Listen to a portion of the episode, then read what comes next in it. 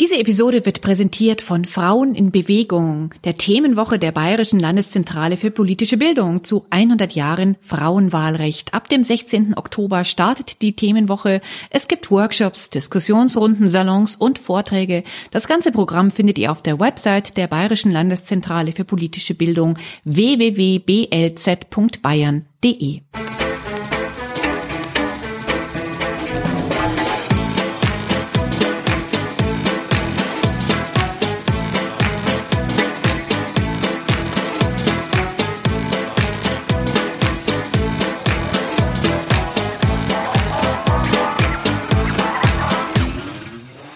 Mein Bauch gehört mir. Kaum eine feministische Parole ist so bekannt wie diese da. Ihr hört den Lila Podcast. Am Mikrofon ist Barbara Streidel und in dieser Folge geht's um das Mein Bauch gehört mir. Es geht um das Thema Schwanger werden können. Genau dazu hat Antje Schrupp im August ein Buch veröffentlicht. Eigentlich ist es ein Essay über Körper, Geschlecht und Politik, knapp 200 Seiten dick, erschienen im Verlag Ulrike Helmer. Antje Schrupp hat starke Thesen, etwa diese da. Schwangerschaften sind nicht nur unangenehm körperlich materiell, sie sind auch ein Stachel im Fleisch unserer gleichgestellten Gesellschaft.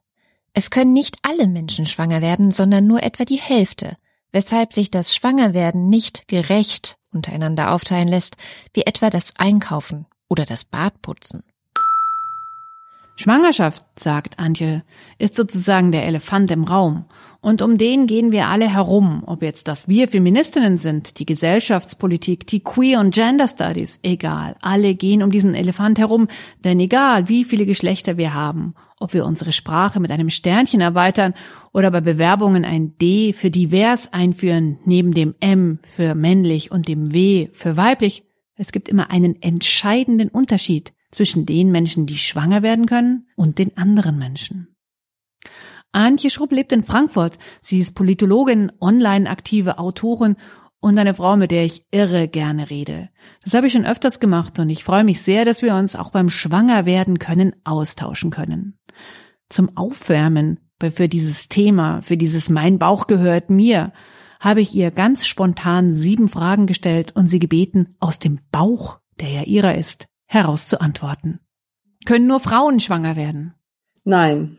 Führt Schwangerschaft automatisch zu Mutterschaft? Ja, nach der äh, europäischen Rechtstradition schon, weil das im römischen Recht so festgelegt war. Mater semper certa est, also die Mutter ist immer sicher. Was bedeutet, die Person, die das Kind zur Welt bringt, ist die Mutter als soziale Rolle. Mein Plädoyer ist aber dafür, das ist ja nicht nur meins, sondern das gibt viele Feministinnen, die das so sehen, dass man das äh, voneinander trennen sollte und dass es eben darum geht, einen Übergang oder einen Umgang, einen gesellschaftlichen Umgang mit dem Thema Mutterschaft zu finden, der eben nicht das direkt eins zu eins überträgt, dass dass aus der Tatsache, schwanger gewesen zu sein, automatisch Mutterschaft folgen muss. Da knüpft jetzt dann passend dazu an meine dritte Frage, führt Schwangerschaft denn automatisch zu Vaterschaft? Schwangerschaft führt überhaupt nicht zu Vaterschaft, sondern Vaterschaft ist schon immer ein soziales Phänomen. Also die Frage, wie Menschen, die nicht selbst schwanger werden können und Kinder gebären können, wie die in die Position der Eltern kommen, die kann man zum Beispiel über Vaterschaft regeln. In der patriarchalen Tradition war das eben die Ehe. Das römische Recht hat eben festgelegt, Vater ist ein Mensch, der mit der Mutter eines Kindes verheiratet ist. Und das ist ja keine biologische Definition, sondern eine soziale. Heute sieht man es oft so, dass Vaterschaft durch genetische Verwandtschaft hergestellt wird. Also Vater ist, der die männlichen Keimzellen zur ähm, Zeugung des Embryos beigetragen hat. Ich bin aber dafür, dass weiter Sozialverhandeln und äh, Vaterschaft nicht direkt und ausschließlich an die Spermaspende binden. Vierte Frage, werden für eine Schwangerschaft ein Mann und eine Frau gebraucht? Nein, es werden eine Person mit männlichen und eine Person mit weiblichen Keimzellen gebraucht, also mit Eizellen und Sperma. Und es wird eine Person gebraucht, die dann schwanger ist. Und dank Reproduktionstechnologien können das heute auch drei verschiedene sein. Also es kann ja eine Schwangerschaft hergestellt werden mit einem Embryo, der aus Eizellen einer anderen Person gezeugt wurde. Das heißt, Es braucht aber ein Körpermaterial, sage ich mal, von Menschen, die diesen beiden unterschiedlichen Kategorien der reproduktiven Differenz angehören. Also man kann aus zwei aus zwei Eizellen kann man momentan noch kein Embryo herstellen, ja. Und auch noch nicht aus zwei Spermien. Fünfte Frage. Reicht ein künstlicher Uterus, eine Eizellen und eine Samenspende aus? Also reicht dieses Paket aus für eine Schwangerschaft? Ja, bisher noch nicht, weil man den künstlichen Uterus bisher immer noch in eine Person drin haben muss. Also bis zur 23., 24. Woche der Reifung eines Embryos muss der Uterus oder der Inkubator oder wo auch immer dieser ähm, Embryo drin heranreift im Körper einer lebendigen Person sein.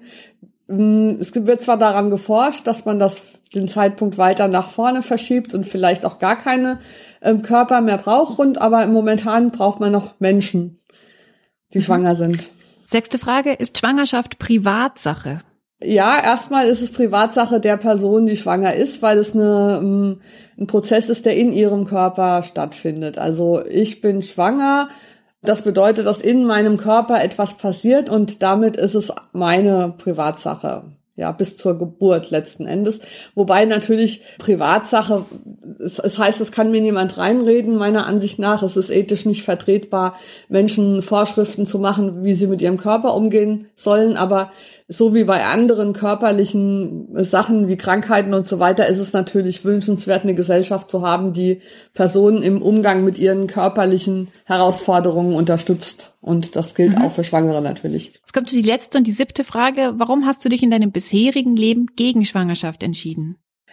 Ähm, also nicht nur in meinem bisherigen, sondern in meinem ganzen Leben, weil ich habe keine Gebärmutter mehr. Ähm, okay. Das habe ich nicht gewusst. Mir, nein, die ist mir rausoperiert worden, weil da, weil da ein Tumor war.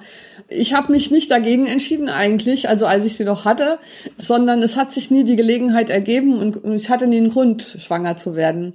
Also es ist ja heute eben nicht mehr so wie noch vor einigen Generationen, dass, dass es zum ganz normalen Ablauf eines Lebens einer Person mit Uterus gehörte, dass sie irgendwann schwanger wird. Das war das Normale und man musste sich sozusagen aktiv entscheiden, zum Beispiel einen anderen Lebensweg zu gehen.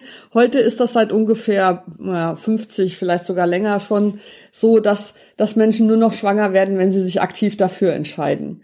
Also das mhm. Verhüten ist eigentlich die Grundeinstellung und dann wird irgendwann entschieden, jetzt will ich schwanger werden. Und dafür gibt es dann einen Grund und diesen Grund gab es bei mir nie. Also von daher gab es, hab, ja, bin ich halt, ist halt einfach nicht geworden, weil es nicht ergeben hat. Mhm. Also vielen Dank ähm, für deine ähm, aus dem Bauch raus sehr fundierten, spontanen Antworten auf diese sieben Fragen. Bevor wir gleich auf die politische Ebene kommen, würde ich gerne nochmal über diese die Gruppe der Frauen ähm, Thematik mit dir reden, weil auf eine gewisse Art und Weise ist eine Schwangerschaft ein Stigma, weil geht eine sichtbar schwangere Frau in ein in eine Kneipe und bestellt sich ein Bier, dann ist das ja ziemlich klar, was dann passiert. Also wenn sie das Bier überhaupt kriegt, wird sie auf jeden Fall noch mehrere belehrende Sprüche dazu hören. Naja, das geht ja gar nicht und man darf keinen Alkohol trinken oder sie müssen woanders hingehen, was auch immer was. Also wenn es nicht noch blöder läuft. Auf der anderen Seite gibt's aber halt auch diese diese Lücke, also dass halt die fehlende Schwangerschaft durchaus immer noch als, ja, wieso hast du jetzt eigentlich keine Kinder gekriegt? Ich habe dich ja auch gerade gefragt, obwohl ich das dir jetzt nicht vorwerfen wollte, sondern ich wollte einfach nur diese Frage stellen. Ähm, also, weißt du, diese, diese Dazugehörigkeit zum Club der schönen Mütter, äh, da gab es immer dieses Fehlfarbenlied vom Club der schönen Mütter und das war ja wie so eine linke Utopie, man braucht keine Väter mehr, den Kindern geht's super und die Frauen sind immer noch total schön und selbstbestimmt und so weiter. Das heißt, äh, du kannst Mutter sein ohne Mann, aber ohne Mutterschaft entsprichst du halt dann nicht dem linken Ideal der Frau. Verstehst du, was ich meine? Ja, ja. Und das ist ja eigentlich was wahnsinnig Ungerechtes. Mhm. Dahinter steckt ja letzten Endes das Problem, dass äh, die Menschheit angewiesen ist darauf, dass Menschen schwanger werden, aber nur die Hälfte es kann. Und, und Schwangerschaften, das ist ja was, was sehr wenig diskutiert wird und was mir auch jetzt durch das Buch nochmal klar geworden ist, ist ja schon eine gefährliche Angelegenheit. Es ist eine körperlich sehr belastende Angelegenheit. 80 Frauen ungefähr sterben jedes Jahr in Deutschland noch nach an Schwangerschaften, was natürlich im internationalen und auch im historischen Vergleich nicht viel ist, aber auch nicht nichts, wie ich finde. Also man muss ja einen Grund dafür haben, dass Menschen das machen für andere letzten Endes weil die, die es nicht können, sind ja fein raus. Und das ist einfach ein, Konflikt, ein latenter Konflikt innerhalb der Menschheit. Und daraus entsteht natürlich die Versuchung, sage ich mal, einer Kontrolle über die Personen, die das können. Und daher kommt sozusagen ja auch dieses Ideal, das gesellschaftlich konstruiert ist, dass äh, man Frauen das Mutterwerden auch irgendwie schön redet. Ja, dass man, also so, ich sehe das so, dass man halt diese ganzen schönen Geschichten rund um das Muttersein und wie wichtig das ist, um eine vollständige Frau zu sein, ja auch irgendwo kulturell hervorgebracht hat als Incentive sozusagen, als Anreiz dafür, dass die Frauen auch schwanger werden, damit es Kinder gibt.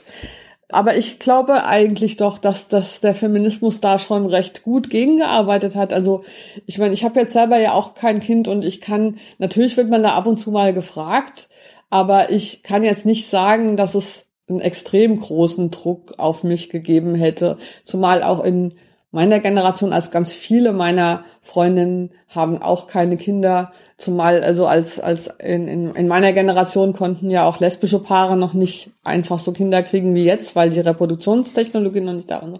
Also ich glaube eigentlich, dass die Frauenbewegung schon heute erreicht hat, dass es durchaus für Frauen auch nicht mehr so ein großes Stigma ist, keine Kinder zu haben. Hm. Ne, hm. Deshalb ist es ja so eine hm.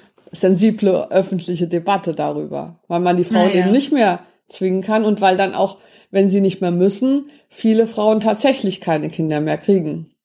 Hm. Ja, ich, ich bin da immer so ein bisschen ähm, unentschlossen, ähm, ob das, ob das jetzt wirklich quasi in der Mitte der Gesellschaft auch angekommen ist, dass da eine lange feministische Debatte geführt worden ist und dass es natürlich auch um Freiheit und Selbstbestimmung geht. Ich, ich kann es nicht so recht beantworten. Durchaus treffe ich immer wieder, also ich bin jetzt 46, treffe immer wieder Frauen in meinem Alter, so in ihren frühen oder mittleren 40ern, die sagen, ah ja, ich hätte so gern und das hat aber nie klapp, geklappt. Also die sich gleich mal so rechtfertigen. Es geht mich auch überhaupt gar nichts an, warum man keine Kinder hat. Wirklich geht mich überhaupt nichts an. Gibt jüngere Frauen, die mir dann von ihren Fehlgeburten erzählen und wie sehr sie hoffen und von ihren, wie sie das machen. Also zum Beispiel so Nachbarinnen oder sowas. Und ich denke mir immer so, erstaunlich, dass das so ein Riesending ist, ja. Und dass das immer noch so, na, wie so ein komisches Gewissen vor sich hergetragen wird. Naja, vielleicht ist es gar nicht. Also es gibt ja auch ähm, nicht nur die Tendenz der Gesellschaft, dass sie sagt, Frauen müssen unbedingt schwanger werden. Es gibt ja gleichzeitig auch eine Tendenz, eine gesellschaftliche zu sagen, aber nur die richtigen Frauen oder nur die bestimmten Frauen in einer bestimmten Situation. Ich finde, ähm, dass man auch den Aspekt berücksichtigen muss, dass reproduktive Selbstbestimmung, und das ist jetzt mein, ja, mein Anliegen, bedeutet nicht nur, dass niemand schwanger werden muss, wenn sie das nicht will, sondern es bedeutet auch, dass jede schwanger werden kann, wenn sie das will, auch wenn andere Leute was dagegen haben. Und wir haben eben in dieser gesellschaftlichen Reglementierung des Schwangerwerdenkönnens beide Richtungen. In rassistischen Gesellschaften gibt es Zwangssterilisationen, ja, für Schwarze ja. zum Beispiel in den USA. Das heißt also, die Freiheit besteht eben darin, dass man auch jederzeit schwanger werden kann, wenn man das möchte. Und das haben wir hier nicht, sondern es ist zum Beispiel stigmatisiert, wenn man schwanger werden möchte, ohne in der Beziehung zu einem Mann zu sein. Ja, das heißt, mhm. diese Sehnsucht, die Frauen, die keine Kinder bekommen haben, haben, ist vielleicht auch eine wirkliche Kritik an der Gesellschaft, die das Schwangerwerden nur zulässt oder unterstützt, wenn man gleichzeitig noch andere Bedingungen erfüllt. Jetzt mal ganz ja, konkret, ich gehe irgendwo hin, habe einen One-Night-Stand, irgendeinem Typ, bin schwanger geworden, so. Und dann habe ich nach der jetzigen Rechtslage in Deutschland, stehe ich vor der Wahl, entweder mit diesem Typ, den ich vielleicht gar nicht mag oder mit dem ich gar nicht näher was zu tun haben möchte, entweder über Jahrzehnte hinweg eine Co-Elternschaft zu haben, weil er rein durch diese Samenspende schon das Recht darauf hat, Vater zu werden, falls ich das Kind zur Welt bringe, oder ich muss abtreiben. Das heißt, in so einer Situation habe ich gar nicht die Möglichkeit, mich zu entscheiden, okay, ich krieg das Kind, aber ich kümmere mich alleine drum. Oder zusammen mit mit irgendeiner anderen erwachsenen Person, mit der ich auch mein Leben teilen möchte, ja. Das heißt, mhm. ähm, oder ähm, ich bin schwanger und äh, die Voruntersuchungen ergeben, dass es mit einer Wahrscheinlichkeit von sowieso das Kind irgendeine Krankheit hat oder nicht normal ist, wie man sagt, ja, dann werde mhm. ich ja heute auch fast schon genötigt, dazu eine Abtreibung vorzunehmen. Oder ich bin ja. erst 17 oder ich bin arbeitslos oder was auch immer. Das heißt, wir haben ganz viele Schranken, die verhindern, dass Menschen in fröhlicher Freiheit schwanger werden können, ja. Wenn du die Möglichkeit zu was hast, dann denkst du da zwangsläufig drüber nach, ob du sie realisieren möchtest. Und es ist ja auch eine wichtige Entscheidung, weil irgendwann geht's dann halt nicht mehr.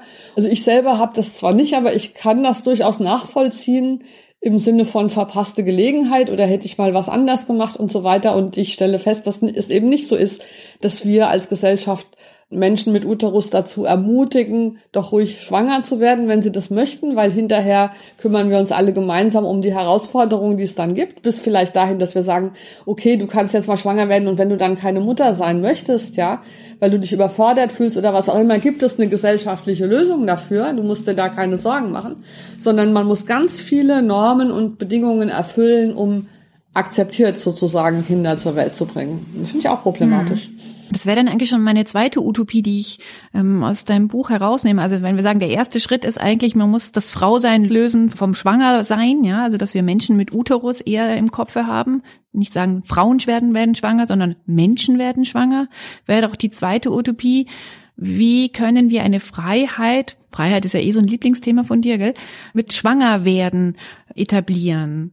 Also es gibt ja schon so eine theoretische Freiheit, also theoretisch sehr fett unterstrichen, zumindest in der westlichen Welt, schwanger zu werden oder die Schwangerschaft auch wieder abzubrechen. Also wie gesagt, sehr theoretisch und vor allem auch nur in den westlichen Ländern und so weiter und Ausnahme hinten und vorne, ja.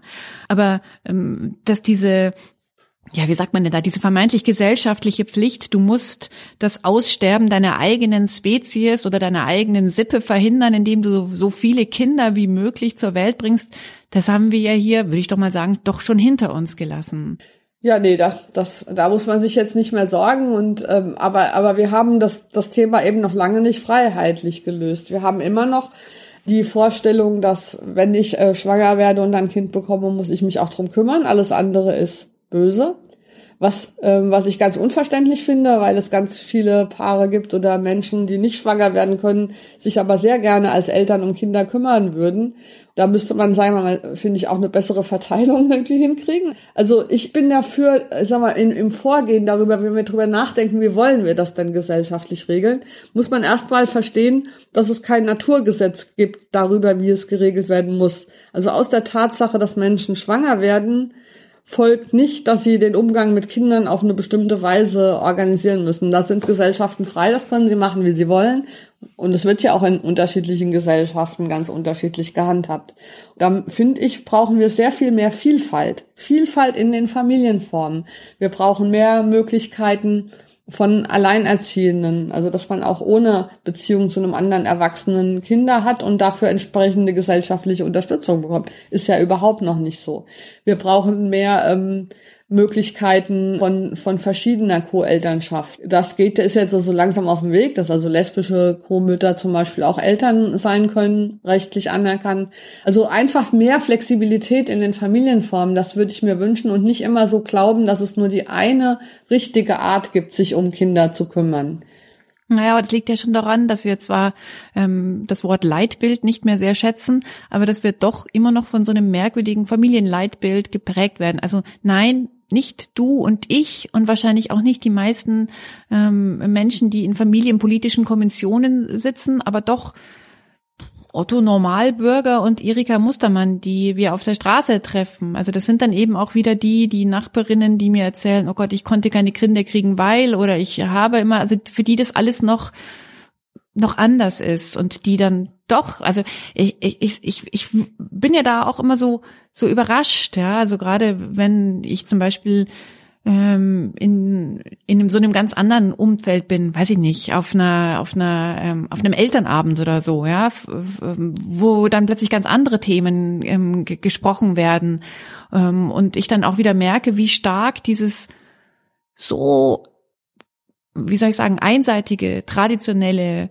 Bild von, wie ist eine Familie, wie stark das immer noch leuchtet richtig gehen in den Köpfen. Ja, also Das ist eben direkter Ausfluss der Geschichte. Ich meine, das Römische Reich ist irgendwie 2000 Jahre alt und seither haben wir durchgängig diese Rechtsposition, die rechtlich festgelegt hat, dass diejenige Person, die sich um das Kind kümmern muss, die ist, die es geboren hat. Mater semper certa est und das ist einfach so eine Jahrhunderte alte Kultur, die kann man ja auch nicht in 30 Jahren einfach über den Haufen werfen. Die Frage ist ja nur, wie verändern wir das? Wie weichen wir das auf?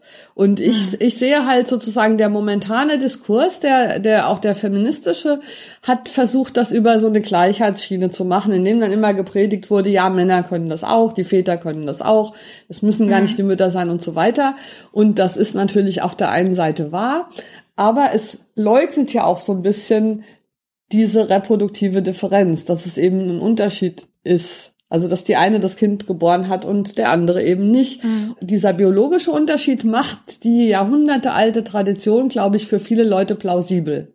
Ja, weil sie zwar theoretisch irgendwie so einsehen, ja, es gibt Gleichberechtigung oder so, aber gefühlt erlebt man es ja so, dass ich war schwanger, so.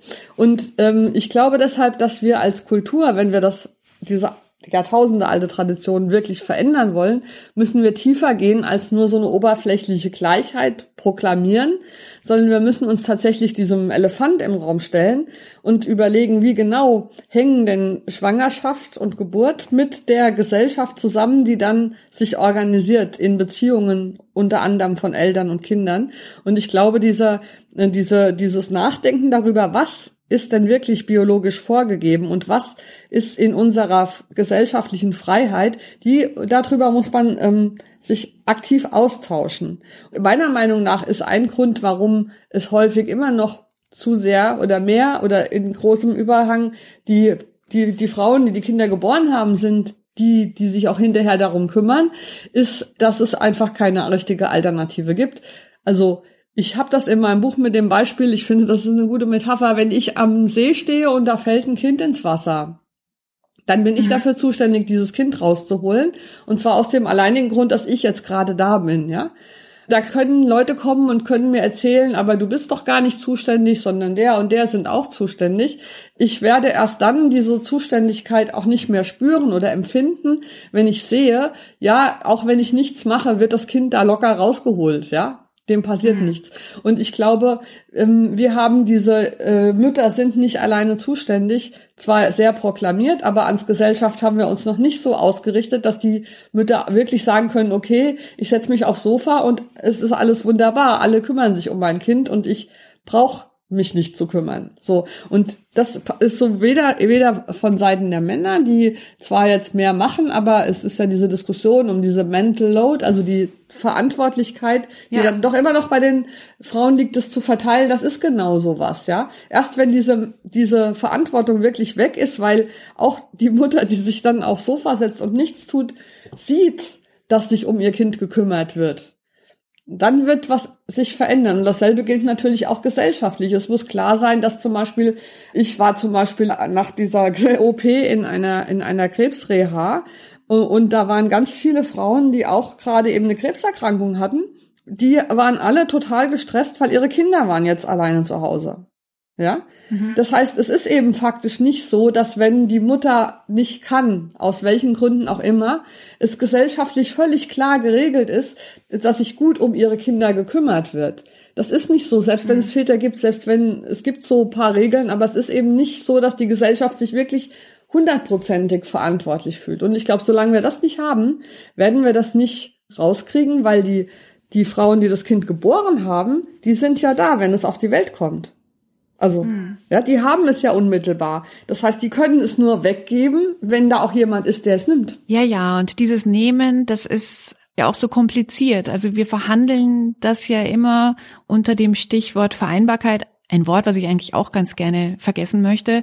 Und das wird ja dann immer nur mit der Kleinkindbetreuung von X bis Y uhrzeitmäßig geregelt. Und da sind aber ganz viele andere Sachen halt gar nicht mit drin. Und das ist schon ganz richtig, was du sagst, auch dieses Stichwort des Mental Loads. Wer denkt denn so an alles? Und was passiert, wenn ich jetzt mal nicht dran denke?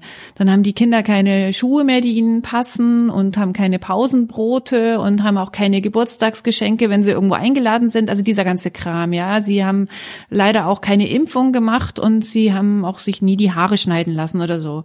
Ja, also dieser ganze Kram. Und das ist vielleicht irgendwie nicht so wichtig, aber es ist doch wichtig, weil es ja doch auch ähm, in einer gewissen Form gesellschaftlich anerkannt wird, ja. Ja, weil auch wir immer noch Mutter, Mütter daran messen. Also es ist ja, ja dann genau. auch so sozusagen in dem Moment, wo du nicht die richtige, äh, den selbstgebackenen Kuchen oder die richtig schön gebastelte Karte hast, dann bist du auch nicht eine richtige Mutter. Und das ist sozusagen. Ja, ja. Also ich kann jetzt nur von mir selber sagen, ich habe Spaß daran, Geburtstagsfeiern auszurichten und ich bastle gerne und deswegen bastle ich auch gerne Einladungskarten, aber mache das eigentlich immer nur mit den Kindern zusammen weiß aber ob dieses Wettbewerbs. Und das ist etwas, was man nicht unterschätzen darf, weil wir leben ja doch auch in diesem merkwürdigen Projektzeitalter, ähm, so dass ja ein Kind, gerade bei den äh, Spätgebärenden, zu denen gehöre ich ja auch, gell, dass das Kind das halt das Projekt ist. Und da muss halt dann alles perfekt sein. Und wehe, wenn man dann sagt, ja, aber ist es dir jetzt echt nur wichtig, dass du da irgendwie eine tolle Geburtstagsparty für dein Kind hast mit fünf selbstgebackenen Kuchen und einer selbstgemalten Schatzsuche und Pipapo und daraus äh, erfährst du deine Anerkennung oder deine Bestätigung als Frau? Das ist ja schon kompliziert, ja. Und wenn ich jetzt aber dann sage, Sage ich natürlich nicht, ja. Also so bin ich ja dann doch auch nicht. So viel Mut habe ich leider nicht. Dann bin ich ja die Verräterin und die, die überhaupt nicht mehr solidarisch ist mit den Frauen untereinander. Und das macht das Ganze eben so halt so kompliziert. Kann ich eine ähm, vollwertige, gute Frau sein, unabhängig davon, wie ich als Mutter bin? Und das ist also irgendwie fast nicht möglich. Bis heute. Mhm. Ja, weil entweder diese Lücke kommt oder dieses, ja, du bist ja auch eine super Mutter. Ja, wenn mir dann zum Beispiel mein Schwiegervater sagt, du bist so eine, ähm, ach, der spricht ja Englisch mit mir, deswegen weiß ich gar nicht, wie ich das auf Deutsch sagen würde, aber wenn er dann halt irgendwie sagt, ja, du bist ja so eine gute Mutter und ich denke mir immer, ja, toll. und was heißt es jetzt? ja.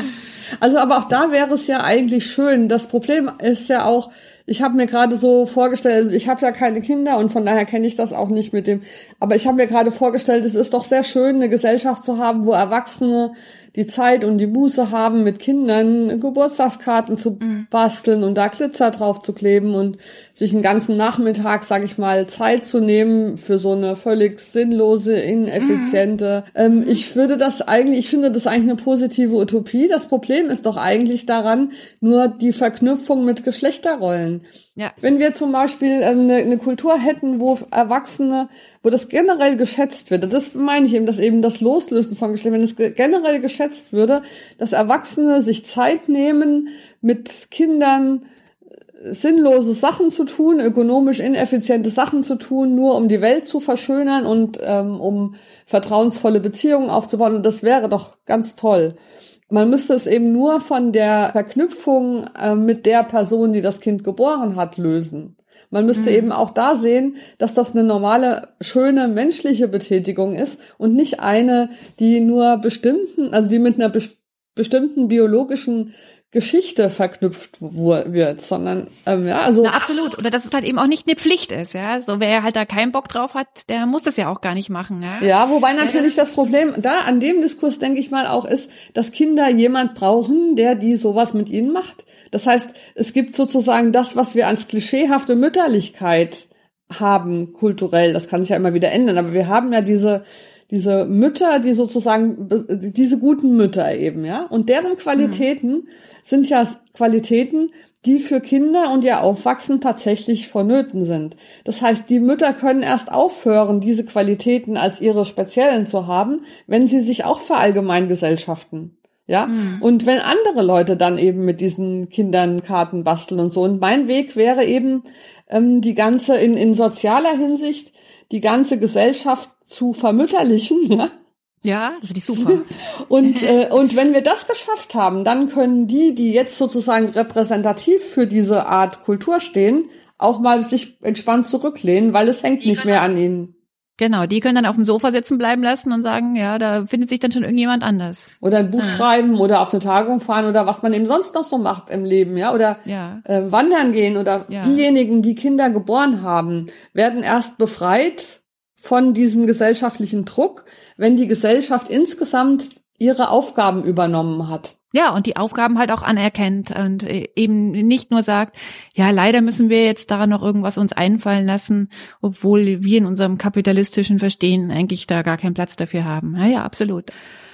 Ja, das heißt, wenn wir jetzt sagen, die erste Utopie aus Frauen, die schwanger sind, werden Menschen, die schwanger sind, und die zweite Utopie, ähm, schwanger werden können, muss eine Freiheit werden, ist der ein Weg dorthin die Vermütterlichung unserer Gesellschaft. Was meinst du? Ja, also das ist ein wichtiger Punkt. Der zweite wichtige Punkt ist natürlich die körperliche Selbstbestimmung von schwangeren Personen. Also das ähm, klar ist, also die ähm, Schwangere ist nicht einfach nur ein Gefäß, in der äh, in das andere Leute ihren Samen einpflanzen und das Kind gehört eigentlich schon ihrem Mann oder jetzt in Bezug auf Leihmutterschaft eben den AuftraggeberInnen, sondern mhm. die, äh, der Embryo ist Teil des Körpers der Schwangeren und nicht von ihr zu trennen, bis äh, die Trennung findet sozusagen erst in, während der Geburt statt, ja. Und äh, äh, diese körperliche Selbstbestimmung von schwangeren Personen, die ist mir eben nochmal sehr wichtig, weil das eben ein biologischer Fakt ist. Und zu dieser körperlichen Selbstbestimmung gehört nicht nur die Möglichkeit abzutreiben oder die Möglichkeit, die Schwangerschaft zu Ende zu führen, auch wenn das der, der Embryo irgendwie als behindert diagnostiziert wurde, sondern dazu gehört eben auch die Freiheit zu wissen, dass nach der Geburt ich ähm, nicht gezwungen also bin, nur weil ich geboren habe, entweder das Kind abzugeben oder auch das Kind zu behalten, je, sondern dass meine Utopie ist, dass dass nach der Geburt und einer bestimmten Frist von ein paar Wochen, weil es ist ja ja die die Person, die geboren hat, auch äh, diejenige ist, die den Übergang dieses ähm, dieser Beziehung von einer biologischen in eine gesellschaftliche Macht. Das heißt, dass sie dann entscheiden kann, ja, ich will mich selbst um das Kind kümmern, ich will mich zusammen mit Person XYZ als Co-Eltern um das Kind kümmern oder aber auch, ich will mich nicht, ich will nicht Mutter sein, sondern ich gebe das Kind sozusagen anderen Menschen, die dann die Elternrolle für das Kind übernehmen. Und ich finde, diese Möglichkeiten, die müssen selbstverständlich vorgegeben sein, dass also aus der Schwangerschaft, also das eben nicht mehr gilt, Mater certa ist, das nicht mehr gilt, nur weil du schwanger warst, bist du hinterher automatisch auch die Mutter, aber es muss eben immer die Möglichkeit geben, du kannst die Mutter sein, du kannst es aber auch anderen anvertrauen. Also diese, diesen Übergang von der körperlichen Einheit von Embryo und schwangerer Person hin zu zwei Individuen, die beide eigenständige Ansprüche auch an die Gesellschaft haben, den würde ich stärker fokussieren. Ne? Also mhm. da diese, diesen Übergang, dass bei der Geburt passiert meiner Ansicht nach was sehr Wesentliches, nämlich aus dieser zwei in einer, in einem Körper entstehen zwei getrennte, unabhängige Individuen. Und dazu, dafür brauchen wir ein, ein, Bewusstsein, dass das eben nicht sozusagen diese Kontinuität ist, wo aus der, aus der Schwangerschaft die, die soziale Rolle sich automatisch quasi natürlich ergibt. Jetzt würde ich ja schon Amen sagen, aber wir sind ja nicht in der Kirche. Und außerdem habe ich noch, und außerdem habe ich noch eine Frage. Und zwar, ich habe mich ja hier auch im Lila Podcast schon mal sehr stark gegen Leihmutterschaft ausgesprochen und vor allem und ausschließlich deswegen, weil die Bedingungen, die heute hier vorliegen, meines Erachtens nur mit kapitalistischer Ausbeutung zu tun haben. Also gerade wenn du halt so Gebärkliniken in Indien oder Nepal oder so anschaust. Deswegen würde ich gerne noch auf diesen Punkt zurückkommen. Weil wenn wir sagen, die Freiheit über den eigenen Körper zu bestimmen, bedeutet das ja auch, ich kann durchaus ein Kind in meinem Körper wachsen lassen, das ich dann nach der Geburt abgebe und dafür kriege ich eine bestimmte Summe Geld, ja. Also die, die, die, die theoretische Idee der Leihmutterschaft, die finde ich ja gar nicht verwerflich. Die finde ich eben in Bezug auf Freiheit über den eigenen Körper eigentlich eine gute Idee. Ich finde nur das, was daraus geworden ist, sehr schlecht. Und deswegen, ähm, wo würdest du das denn jetzt einordnen? Ich sehe das eigentlich genauso wie du. Mein praktischer Vorschlag wäre eben äh, die die Rahmenbedingungen, unter denen Leihmutterschaft, äh, die gesetzlichen Rahmenbedingungen zu ändern. Dahingegen, dass es Rechte an dem Embryo erst geben kann nach der Geburt, wenn die äh, Person, die das Kind geboren hat, freiwillig dazu stimmt. So ähnlich wie es derzeit in Deutschland bei Adoptionen ist. Man kann ja, wenn man äh, schwanger ist, das Kind zur Adoption freigeben und kann das auch vor der Geburt schon sagen und kann das auch schon ähm, rechtlich vorbereiten mit den Adoptiveltern, in die das äh, den möglichen Adoptiveltern, aber es ist tatsächlich so, dass dieser Vertrag erst acht Wochen nach der Geburt rechtskräftig wird. Und mhm. bis acht Wochen nach der Geburt hat die Gebärende die Möglichkeit, das sozusagen sich nochmal anders zu überlegen. Und mhm. das würde ich einfach analog auch für Leihmutterschaften einführen, so dass eben klar ist, äh, die, die Entscheidung äh, darüber, was mit dem, was mit dem geborenen Kind passiert, trifft die Frau, die es geboren hat, bis zu so und so viel, ob es jetzt acht Wochen oder auch vier Wochen, ja, nach der Geburt. Und es gibt keinen Rechtsanspruch, der ähm, Samen- und EizellenspenderInnen auf ein Kind, bevor nicht die Gebärerin dem zugestimmt hat nach der Geburt. Das heißt, äh, dann, dann wären Leihmutterschaften möglich, aber es wäre die Freiheit der Tragemutter ähm, ge gewährleistet und wahrscheinlich würde dann die Nachfrage zurückgehen, ja, weil, oh, was passiert mit meinen Samenzellen, wenn das meinem ja, mit meinem, mit dem, ja, aber das wäre ja vielleicht nicht schlimm, aber Leihmutterschaft wäre weiterhin möglich unter der Voraussetzung, dass eben die reproduktive Selbstbestimmung der Tragemutter gewahrt ist. Und dann muss natürlich auch gesetzlich untersagt werden, dass man der irgendwelche Vorschriften macht in Bezug auf, keine Ahnung, was sie essen darf, wie sie sich mhm. bewegen muss und so. Das ist ja, da wird ja ganz wirklich in die, in die Lebensführung rein regiert, ja, weil diese ja. Frau nur noch als, als passive Tragemasse oder Umgebung für mein Kind irgendwie, das, das geht natürlich gar nicht, aber tatsächlich würde ich einfach sagen, ja, Leihmutterschaft ist nicht schlecht, je nachdem nach den Umständen und dann kann man ja mal gucken, wie sich das dann entwickelt, ob das dann noch ein lukratives Geschäft ist oder ob dann eben nur die Fälle übrig bleiben, wo es wirklich von allen Seiten gewollt ist und dann ist es mhm. ja auch nichts, spricht auch nichts dagegen, meiner Meinung nach. Mhm. Ja, das finde ich, eine, finde ich eine total gute Idee, weil ähm, gerade was du sagst, die, die Fälle, wo es von allen Seiten gewollt ist, ähm, ich glaube, dass das gar nicht so viele sind. Und es hm. gibt ja gerade im Bezug auf Leihmutterschaft gibt es natürlich immer die schöne Idee, ja, leider kann ich keine Kinder kriegen, weil ich eine Krebserkrankung hatte, aber ich wünsche mir so sehr und dann kann ich da einer netten Studentin ihr Studium finanzieren, indem sie mir das Kind kriegt und dann sind wir alle glücklich hinterher, aber so ist es ja dann meistens doch irgendwie nicht. Dann können diese Erzählungen können sich dann ja bewahrheiten, weil wenn das so ist, ja. wäre es ja auch nach dem neuen Modell noch kein Problem. Ja, absolut, weil das finde ich ist ja der ganz wichtige Punkt, ähm, auch gerade in, in, in deinem ähm, Beispiel, ähm, sich auch in eine weibliche Genealogie zu stellen. Ich muss ja meinem Kind auch erklären können, wo kommst denn du eigentlich her?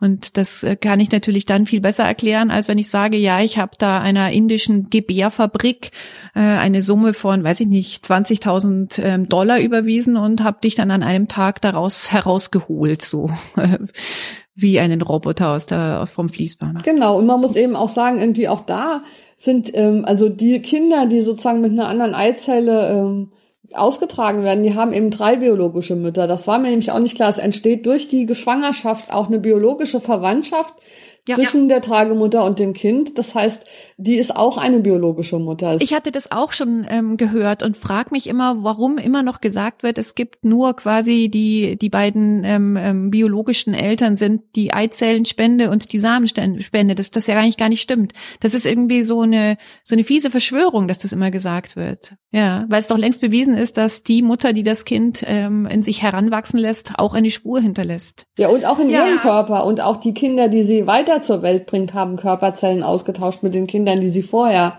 äh, mhm. in ihrem Uterus hatte. Das heißt, es gibt eben diesen Zusammenhang. Man hat, man ist auch sozusagen geschwisterlich ver verbunden mit den anderen Kindern der Leihmutter. Mhm. Ja. Ja, Antje, schwanger werden können, Riesenthema. Wir könnten jetzt noch sehr viel lang weiterreden. Ich hätte auf meiner Liste noch einige Fragen, die stelle ich dir dann beim nächsten Mal. Ja. Hab ganz vielen Dank für deine Zeit und ich kann allen empfehlen, das Buch mal zu lesen und sich auch ein paar Gedanken zu machen. Ja, danke für das Gespräch, war sehr schön. Das Buch von Antje Schrupp heißt Schwanger werden können und ist im Verlag Ulrike Helmer erschienen. Ein Zitat noch aus dem Buch zum Abschluss. Noch immer bedeuten Schwangerschaften erhebliche Karrierenachteile, Einkommensverluste sowie Konflikte in Paarbeziehungen. Schwanger werden ist im Kapitalismus eigentlich gar nicht vorgesehen. Das stellt sich jetzt nach dem Ende der traditionellen Ernährerfamilie heraus. Ja, und auch in Antje Schrupps Buch gibt es Hinweise zu weiteren Büchern und Essays rund um das Thema bei Bauch gehört mir und bei Schwangerschaft denke natürlich auch ich mit meiner feministischen Brille dann sofort nicht nur an süße Babys, sondern auch an Schwangerschaftsabbruch und dann bin ich schon bei Christine Hähnel, der Gießener Ärztin, die im vergangenen Jahr schuldig gesprochen wurde dafür, dass sie auf ihrer Website darauf hingewiesen hat, Abtreibungen durchzuführen. Den Fall kennen die meisten. Christine Hähnel war ja auch hier schon im Lila Podcast dass sie viel zu sagen hat über ihre Arbeit, die Verurteilung, den Kampf gegen die Verurteilung. Das kann nicht nur in den Medien, sondern auch in den Büchern von Christina Hähnel gelesen werden. Und sie hat ein relativ neues Buch heraus, erschienen diesen März im Argument Verlag. Das heißt, das Politische ist persönlich Tagebuch einer Abtreibungsärztin. Nun ist Christina Händel ja nicht nur Autorin, sondern eben vor allem Ärztin, aber es gibt trotzdem dann und wann Lesungen von ihr. Zum Beispiel am 2. November in München in der Seidelvilla, veranstaltet von Frauenstudien München. Und Frauenstudien München ist ja der Verein, zu dessen Vorstand ich gehöre. Für die Veranstaltung verantwortlich zeichnet aber meine Vereinsfreundin Helen. Hallo Helen. Hallo Barbara.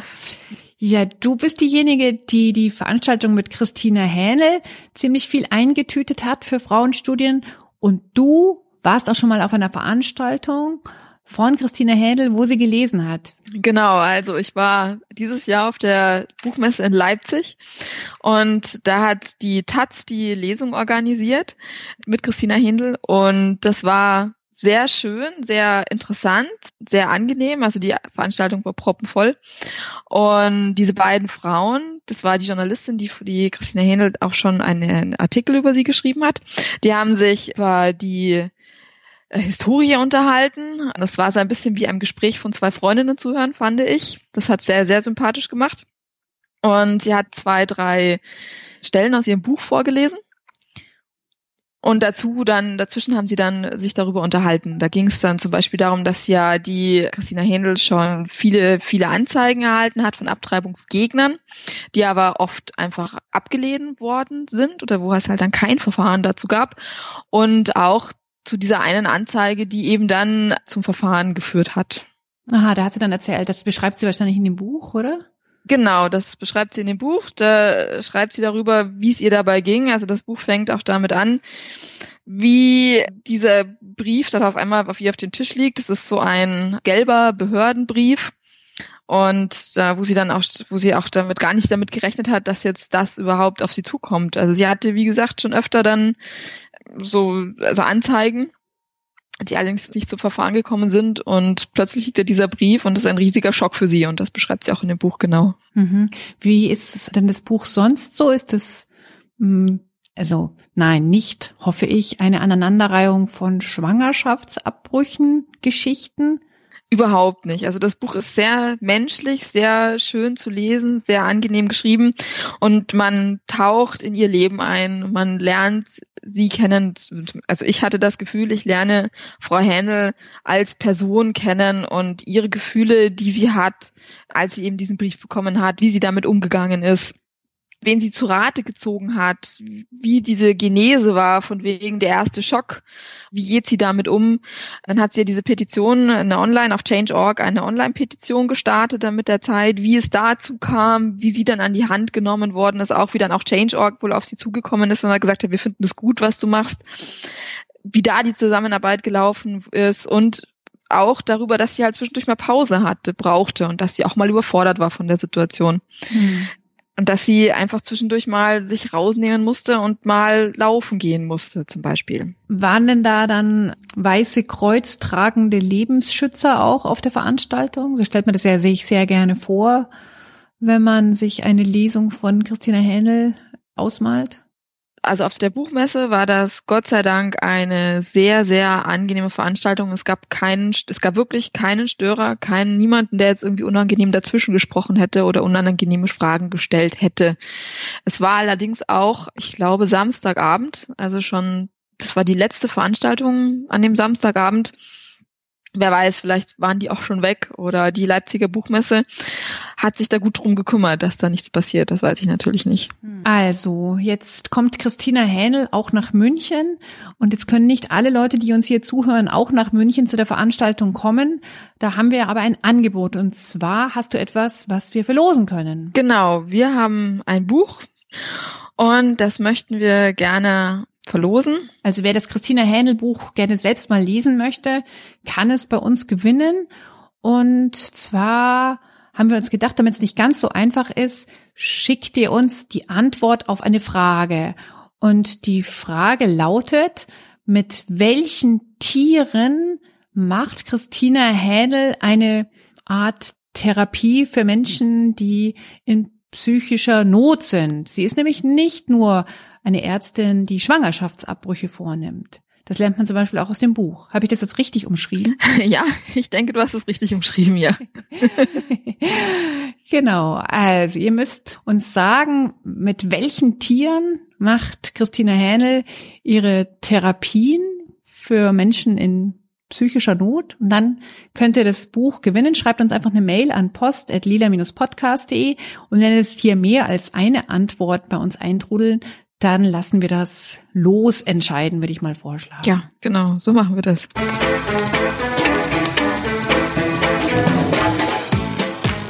Das war's in dieser Woche vom Lila Podcast. Wenn ihr mögt und könnt, dann unterstützt uns gerne mit Kommentaren, Herzchen bei Instagram und ihr könnt uns natürlich auch Geld geben. Da haben wir diverse Möglichkeiten, die findet ihr alle auf der Lila Podcast Seite unter Unterstützen. Ich mache jetzt das Mikrofon aus und koche mir einen Kaffee. Bis bald, sagt Barbara Streidel.